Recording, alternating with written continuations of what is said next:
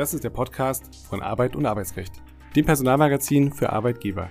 Mein Name ist Andreas Krabel und ich bin der Chefredakteur der AUA. In der Reihe Kurz gefragt sprechen wir regelmäßig mit Dr. Jan Tibor Lellay. Er ist Fachanwalt für Arbeitsrecht und Partner bei Buse in Frankfurt. Welches Thema würden Sie gerne in der nächsten Podcast-Folge hören? Schreiben Sie uns eine E-Mail an aua.redaktion.husmedien.de. Wir freuen uns über Ihre Vorschläge. Herzlich willkommen, lieber Dr. Lellay, zu einer neuen Folge, in der wir sprechen wollen über Arbeitsunfälle im Büro und auf dem Weg in das Büro oder zur Arbeitsstelle. Die Zahl der jährlichen Arbeitsunfälle in Deutschland beträgt etwa 800.000, je nach Quelle. Hinter dieser enormen Zahl verbergen sich, ja, vielleicht kleine Missgeschicke, aber eben auch große Tragödien. Hinzu kommen etwa 170.000 Wegeunfälle. Und anhand eines aktuellen Urteils wollen wir heute einmal die wichtigsten Fragen rund um den Arbeitsschutz und auch die Gefährdungsbeurteilung beantworten. Lieber Herr Dr. Lellay, was ist per Definition ein Arbeitsunfall und was bedeutet diese Einordnung? Arbeitsunfälle sind oder der Arbeitsunfall ist ein Thema, von dem man ja am liebsten nichts äh, hört. Allerdings ist es eben auch so, dass er leider ein stetiger Begleiter in der Arbeitswelt ist. Es ist ja sogar so, dass es eine personalwirtschaftliche Kennzahl gibt, die sich auf Arbeitsunfälle bezieht, nämlich dieses berühmte Lost Time Injury Rate, also die personalwirtschaftliche Größe, die sich auf den Zeitverlust durch Arbeitsunfälle oder den Arbeitszeitverlust durch Arbeitsunfälle bezieht. Und es gibt äh, eine Definition, die äh, aus der gesetzlichen Unfallversicherung stammt und die sagt, Arbeitsunfälle sind die Unfälle, wo die versicherten Personen infolge einer versicherten Tätigkeit einen Schaden erleiden. Und Unfälle würden, werden damit auch noch mal ein bisschen weiter definiert, indem man nämlich sagt, das ist ein auf den Körper einwirkendes Ereignis, das zu einem Gesundheitsschaden oder auch zum Tod ganz tragisch führen ähm, äh, kann. Und unser Arbeitsministerium sagt uns, dass die Arbeitsunfälle in ganz vielen Bereichen natürlich passieren können, des täglichen Lebens nicht nur, und Sie hatten es ja im Intro schon zu Recht gesagt, Herr Krabbel, am Arbeitsplatz direkt, ähm, aber eben auch zum Beispiel bei so etwas wie Wegen und sonstigen Tätigkeiten. Und man kann wieder ganz gut im Gesetz sich schlau machen, indem man nämlich in den Paragraphen 8 SGB römisch 7 reinschaut. Da ist nämlich der gesetzliche Unfallversicherungsschutz geregelt geregelt und eben auch das, was für die Arbeitsunfälle wichtig ist. Ja, und dann machen wir die ganze Sache ein wenig rund. Was ist ein Wegeunfall und welche Konsequenzen hat diese Einordnung? Der Wegeunfall ist äh, immer im Zusammenhang mit dem ganzen Komplex Arbeitsunfälle äh, zu sehen. Und wie der Begriff äh, ja schon so schön auch sagt, ist der Wegeunfall immer ein Unfall, wo Mitarbeiterinnen oder Mitarbeiter auf dem Weg zur oder auch vom Weg weg von der Arbeit einen Unfall haben. Und hier kommt es dann auch auf die Details an und man kann sich ja vorstellen, in welchen Konstellationen das Leben ist ja vielfältig, so etwas auftreten kann. Da gibt es dann die, die direkten Wege oder auch die indirekten Wege zu der versicherten Tätigkeit. Also das sind dann die Dinge, die passieren, äh, wenn Kinder zur Schule gebracht werden oder zur Kita gebracht werden auf dem Weg zur Arbeit oder wenn man von der Arbeit äh, zurückkommt. Äh, und da kommt es dann immer darauf an und damit beschäftigen sich ja auch die Gerichte dann immer wieder, wie weit reicht hier der Schutz der gesetzlichen Unfallversicherung? Also wie weit ist der Arbeitsunfall dann noch versichert? Und da haben wir Überraschung, Überraschung etwas vorbereitet, nämlich exemplarisch möchte ich gerne einmal den Fall besprechen mit Ihnen des LSG Hessen vom 7. Februar dieses diesen Jahres. Was ist dort passiert? Lag, das, lag dort ein klassischer Sachverhalt vor?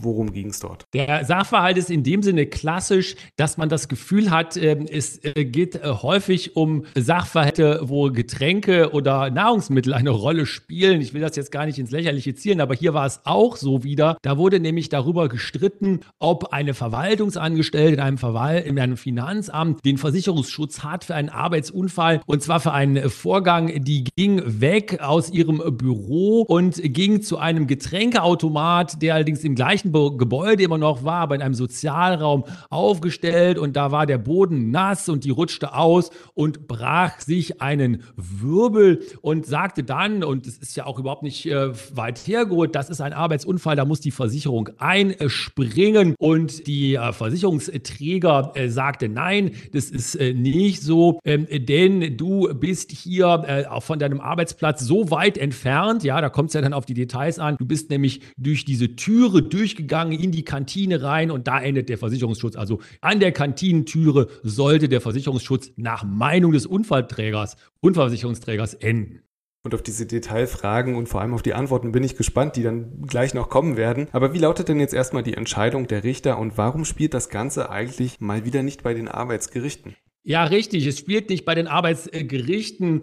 Das Landessozialgericht in Hessen hat es anders gesehen als noch die erste Instanz und sagt nämlich, die versicherte Tätigkeit, also ein Arbeitsunfall, der kann eben auch vorliegen, wenn man einen Weg, das ist ja nicht ein großer Weg, das ist im gleichen Gebäude, nicht vielleicht 100 Meter oder vielleicht 200 Meter, wenn man den also zurücklegt, zum Beispiel das Holen eines Kaffees oder das Gehen zum Getränkeautomat. Es kommt dann hier aus Sicht des LAG zum Beispiel des LSG darauf an, dass man das Betriebsgelände nicht verlassen hat. Und dann ist es eben ein sogenannter versicherter Weg und dann greift auch der Versicherungsschutz ähm, ein. Allerdings ist sich das LSG seiner Meinung nicht ganz so sicher und sagt, naja, die Revision lasse ich schon mal zu zum Bundessozialgericht. Das heißt, die Sache ist wohl noch nicht zu Ende und man muss sich dann eben äh, anschauen, wie der Fall durch die Instanzen und dann zum Schluss ja wohl beim Bundessozialgericht weiter entschieden wird. Lassen Sie uns trotzdem mal kurz beim Fall bleiben, beziehungsweise den mal weiterdenken. Welche Wege sind wann und wie eigentlich versichert? Man kann ganz gut wieder schauen in den Paragraphen 8, den äh, Paragraphen 8 äh, SGB römisch 7, da nämlich den Absatz 2. Da sind äh, mit der beruflichen Tätigkeit zusammenhängende Wege äh, versichert, also auch eben nach oder vor dem Ort der Berufsausübung. und das schließt dann auch solche sogenannten nötigen Umwege mit ein, zum Beispiel die Beteiligung einer Fahrgemeinschaft oder auch das äh, Bringen und Abholen von Kindern zum zum Kindergarten und dergleichen. Äh, das sind also äh, diese Dinge, die da vom Versicherungsschutz BIT geregelt sind und im Paragraphen 8 Absatz 2 ähm, römisch, SGB römisch 7 da geregelt sind. Welche Pflichten treffen den Arbeitnehmer eigentlich bei einem Unfall und welche Rolle spielt dann der Arbeitgeber, gegen den ja gar keine Ansprüche geltend gemacht werden? Bei Wegeunfällen hat er ja eigentlich mit der ganzen Sache nichts zu tun oder gibt es da möglicherweise irgendwelche Aufklärungspflichten? Ja, die Arbeitgeberin steht nicht direkt so in der Pflicht, wenn es darum geht, wer ist denn hier auch finanziell in Anspruch zu nehmen. Eine Sache ist ganz, ganz wichtig und das sollte man sich wirklich als Standardprozedere auch aus Arbeitnehmerinnen, Arbeitnehmersicht auf äh, die Fahne schreiben. Sofort einen Arzt, Durchgangsarzt äh, aufsuchen. Wenn das leichte Verletzungen sind, kann das auch der Hausarzt natürlich sein und dann muss man den Arzt darüber äh, informieren, dass es sich hier um einen Arbeitsunfall möglicherweise handelt. Also diesen Zusammenhang mit der Arbeit, den sollte man sofort auch äh, mitteilen. Und dann ist es ja häufig so, dass es eine Arbeitsunfähigkeit sich daraus ergibt. Die muss man natürlich der Arbeitgeberin äh, mitteilen.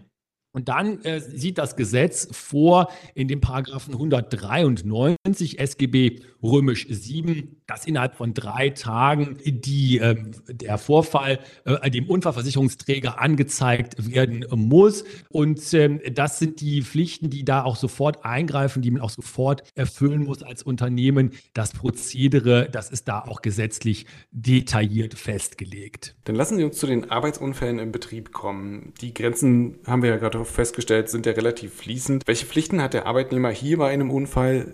Deckt sich das mit dem Wegeunfall? Der, äh, das Prozedere ist, ist sehr, sehr ähnlich, äh, fast gleich. Es kommt im ersten Schritt immer auf die ärztliche Begutachtung an. Da wieder die Unterscheidung leichte Verletzungen oder eben auch schwerere äh, Verletzungen. Und auch hier muss, äh, und das ist ja in den allermeisten Fällen äh, der äh, Fall, die Arbeitsunfähigkeit der Arbeitgeberin eben angezeigt werden. Und hier ist ein ganz, ganz wichtiger Punkt, dass der Versicherte oder die, die Versicherte den, äh, die Leistung der gesetzlichen Unfallversicherung in Anspruch nehmen kann. Und da äh, kommt es dann auch, äh, und das sind ja auch diese Entscheidungen, über die wir hier sprechen, immer dann zum Schwur, wenn der Unfallversicherungsträger sagt, naja, ich möchte das als Arbeitsunfall möglicherweise äh, nicht anerkennen. Und da wird dann möglicherweise sogar vor Gericht äh, drüber gestritten. Und da äh, sind, wird man sicherlich auch dann ähm, aus Sicht des Unfallversicherungsträgers immer darauf schauen, das tun die regelmäßig auch, hat äh, Arbeitnehmerin, Arbeitnehmer, der hier vom Unfall betroffen ist, diese entsprechenden Mitteilungspflichten auch erfüllt. Dann lassen Sie uns mal vom Best Case ausgehen und nochmal einen Schritt zurücktreten. Am besten ist nämlich, wenn gar nichts passiert. Also welche Arbeitgeberpflichten bestehen im Rahmen der Prävention von Arbeitsunfällen? Absolut richtig. Das ist der beste Fall. Der beste Fall ist, es gibt gar keinen Arbeitsunfall äh, und damit beschäftigt sich das Gesetz natürlich auch. Da gibt es den Paragraphen 21 im SGB römisch 7. Da steht nämlich dann drin, dass die Arbeitgeberin zur Durchführung von Maßnahmen zur Verhütung von Arbeitsunfällen und Berufskrankheiten natürlich äh, verpflichtet ist. Und dann, und das werden sich unsere Hörerinnen und Hörer ja schon denken, gibt es ähm, natürlich das Arbeitsschutzgesetz mit seinen allgemeinen Grundsätzen. Die stehen dort im Paragraphen 4 Arbeitsschutzgesetz äh, drin. Das geht um die Gestaltung der Arbeit. Die muss natürlich so gestaltet werden, dass eine Gefährdung für das Leben und die Gesundheit der Beschäftigten möglichst vermieden. Und wenn es nun tatsächlich Gefahren noch gibt, müssen die möglichst gering gehalten werden. Äh, und das sind äh, die ganze, der ganze Pflichtenkanon, der sich hier an das Unternehmen Unternehmen als äh, denjenigen oder diejenige ja wendet, die den Arbeitsplatz gestalten und damit es auch in der Hand haben, den Arbeitsplatz möglichst ohne Gefahren oder wenn Gefahren da sind, mit möglichst kleinen Gefahren zu gestalten. Und dann kommen wir zum Zauberwort Gefährdungsbeurteilung. Für die einen ein Graus, für die anderen ein Segen, für die einen einfach, für die anderen schwierig. Wie sieht eine Gefährdungsbeurteilung eigentlich ganz grob mal gesagt aus und wo ist das bestenfalls geregelt? Die Gefährdungsbeurteilung äh, tatsächlich äh, hat ja, und das ist äh, mittlerweile schon ein paar Jahre her, aber sie ist dann nicht mehr aus den Schlagzeilen, äh, den arbeitsrechtlichen Schlagzeilen verschwunden, hat ja eine gewisse Berühmtheit und Prominenz erlangt und ganz richtig, Herr Grabbe, wie Sie es sagen, bei den einen äh, gefürchtet bzw. ungeliebt und bei den anderen fast schon wie so eine Monstranz vor sich hergetragen, gesagt, die Gefährdungsbeurteilung, das ist das Ein und Alles der betrieblichen Gefahren und Unfallvermeidung. Da ist auch ja was dran an, weil eins steht ja nun fest, in Paragraph 5 des Arbeitsschutzgesetzes ist die Gefährdungsbeurteilung geregelt und da wird ganz detailliert äh, beschrieben, wie eine Gefährdungsbeurteilung durchzuführen ist. Und da wird dann eben auch äh, beschrieben, das ist nämlich äh, der Absatz 3 dieses Paragraphen 5, ähm, wo sich auch Gefährdungen daraus ergeben ähm, äh, können. Und das ist ein Pflichtenprogramm und ein Arbeitsprogramm, was abgearbeitet werden muss, was auch viele Betriebsräte auf der Agenda haben. Und ähm, da sollte man aus meiner Sicht als Unternehmen, als Personalverantwortlicher das auch ernst nehmen und nicht einfach wegwischen und zu sagen, das ist eine lästige Pflicht, sondern das sollte man ernst nehmen, aber natürlich mit Augenmaß und dann sollte das auch klappen, dass man hier vernünftig mit Gefährdungsbeurteilen umgeht. Und Sie haben es angesprochen, welche Rolle spielt der Betriebsrat? Also was, was hat er zu tun? Was darf er dort mitbestimmen?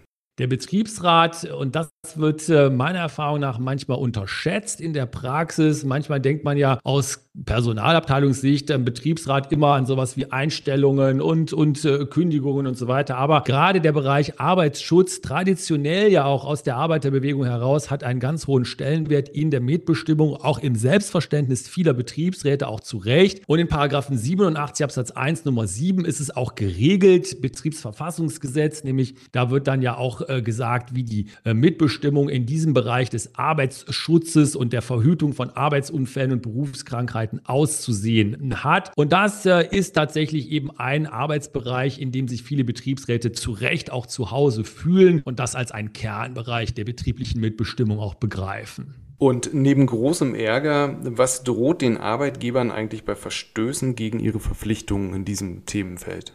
Auch ein Thema, was äh, manchmal unterschätzt wird, sollte man nicht unterschätzen, denn äh, das Arbeitsschutzgesetz sieht Geldbußen und sogar Freiheitsstrafen vor. Denn äh, wenn man sich in den Paragraphen 15, äh, in den Paragraphen 25 Arbeitsschutzgesetz einmal reinschaut, dann sieht man, dass dort Geldbußen bis zu 30.000 äh, Euro festgesetzt werden können bei Verstößen. Und wenn es dazu Wiederholungen kommt, dann kann man in den Paragraphen 26 Arbeitsschutzgesetz schauen und dann sieht man, dass da sogar eine Freiheitsstrafe bis zu einem Jahr vorgesehen werden kann. Das heißt also, da wird es richtig ernst. Gott sei Dank ist es in der Praxis äh, fast nie so schlimm in Anführungszeichen, aber man sollte sich das eben immer wieder vor Augen führen und das wird auch von Betriebsräten und von Strafverfolgungsbehörden ernst genommen. Und zum Abschluss würde ich gerne noch eine Frage loswerden, denn da tut es dann den meisten ja auch tatsächlich richtig weh. Könnte der Arbeitnehmer auch gegenüber dem Arbeitgeber Ansprüche geltend machen? Also ich denke da zum Beispiel an Schadensersatz oder Schmerzensgeld, wenn eine Pflicht verletzt wurde. Ja, absolut ist, äh, ist das äh, möglich. Das ist ja dann das in Anführungszeichen normale Schadensrecht. Zum Beispiel, und das sind ja die Fälle aus der betrieblichen Praxis, wenn eben nicht äh, ausreichende Schutzmaßnahmen am Arbeitsplatz ergriffen worden sind durch das Unternehmen. Also dann sind es ja auch die klassischen Verstöße gegen das Arbeitsschutzgesetz, gegen sonstige arbeitsschutzrechtliche Regelungen. Und da gibt es eben den Paragraphen 823 BGB, der zu Schadenersatz verpflichten kann. Das ist also ein klares zivilrechtliches Risiko, was hier besteht. Kann auch so etwas äh, sein wie äh, Schmerzensgeld. Das steht ja in den Paragraphen 253 BGB drin. Das sind also alles mögliche Konstellationen, wenn wir darüber sprechen, dass Unternehmen sich, das sollte eben nicht passieren, mit den arbeitsschutzrechtlichen Vorgaben nicht anfreunden können und die nicht vernünftig erfüllen. Dann erlauben Sie mir noch eine kleine Zusatzfrage aus der Praxis oder ja, in die Praxis hinein. Wissen Sie, ob das eine Rolle spielt oder konzentrieren sich die Rechtsstreitigkeiten in der Regel darauf, den ja, Unfallversicherungsschutz feststellen zu lassen und zu schauen, dass man bei der Versicherung unterkommt? Oder gibt es tatsächlich auch noch parallel diese Verfahren möglicherweise massenhaft, dass sich an den Arbeitgeber gewandt wird. Gott sei Dank gibt es die äh, aus meiner Erfahrung so nicht. Und das hat aber, äh, muss man ganz ehrlich sagen, finde ich immer einen ganz besonderen Grund. Es ist eben so, dass die Bereiche unseres Arbeitslebens, die wirklich sehr, sehr in dem Sinne gefährdet sind, dass es klare Gefahren gibt, die auch klare Gefahrensituationen hervorrufen, wo man also diesen Schaden direkt zurechnen kann, wenn gegen arbeitsrechtsrechtliche Bestimmungen verstoßen wird, die sind so gut reguliert, da wird das so ernst genommen, das sind ja typischerweise Produktionsbereiche, da spielen dann diese Konstellationen von Inanspruchnahme des Unternehmens durch die Arbeitnehmer regelmäßig keine große Rolle. In anderen Bereichen, das sind die typischen physischen oder psychischen Gefährdungen, da kann das eine größere Rolle spielen. Da ist es allerdings sehr, sehr schwierig, das nachzuweisen. Das heißt, im Ergebnis unterm Strich bleibt es dabei, dass es nicht so häufig vorkommt, wie man das vielleicht so, wenn man die Presse verfolgt, die Medien verfolgt, den Eindruck haben könnte. Das war ein schönes Stichwort, denn über die psychische Gefährdung und die Gefährdungsbeurteilung haben wir im vergangenen Jahr auch schon eine Folge aufgezeichnet. Die kann ich an dieser Stelle wärmstens empfehlen. Ich sage herzlichen Dank und wir hören uns beim nächsten Mal. Tschüss, bis dahin. Dankeschön, tschüss. In einer Welt, in der die Arbeit nicht mehr nur an einem Ort stattfindet, sollte es auch möglich sein, mobilen Lesestoff zu haben. Jetzt die AUA im digitalen Abo testen. Weitere Informationen finden Sie in der Folgenbeschreibung.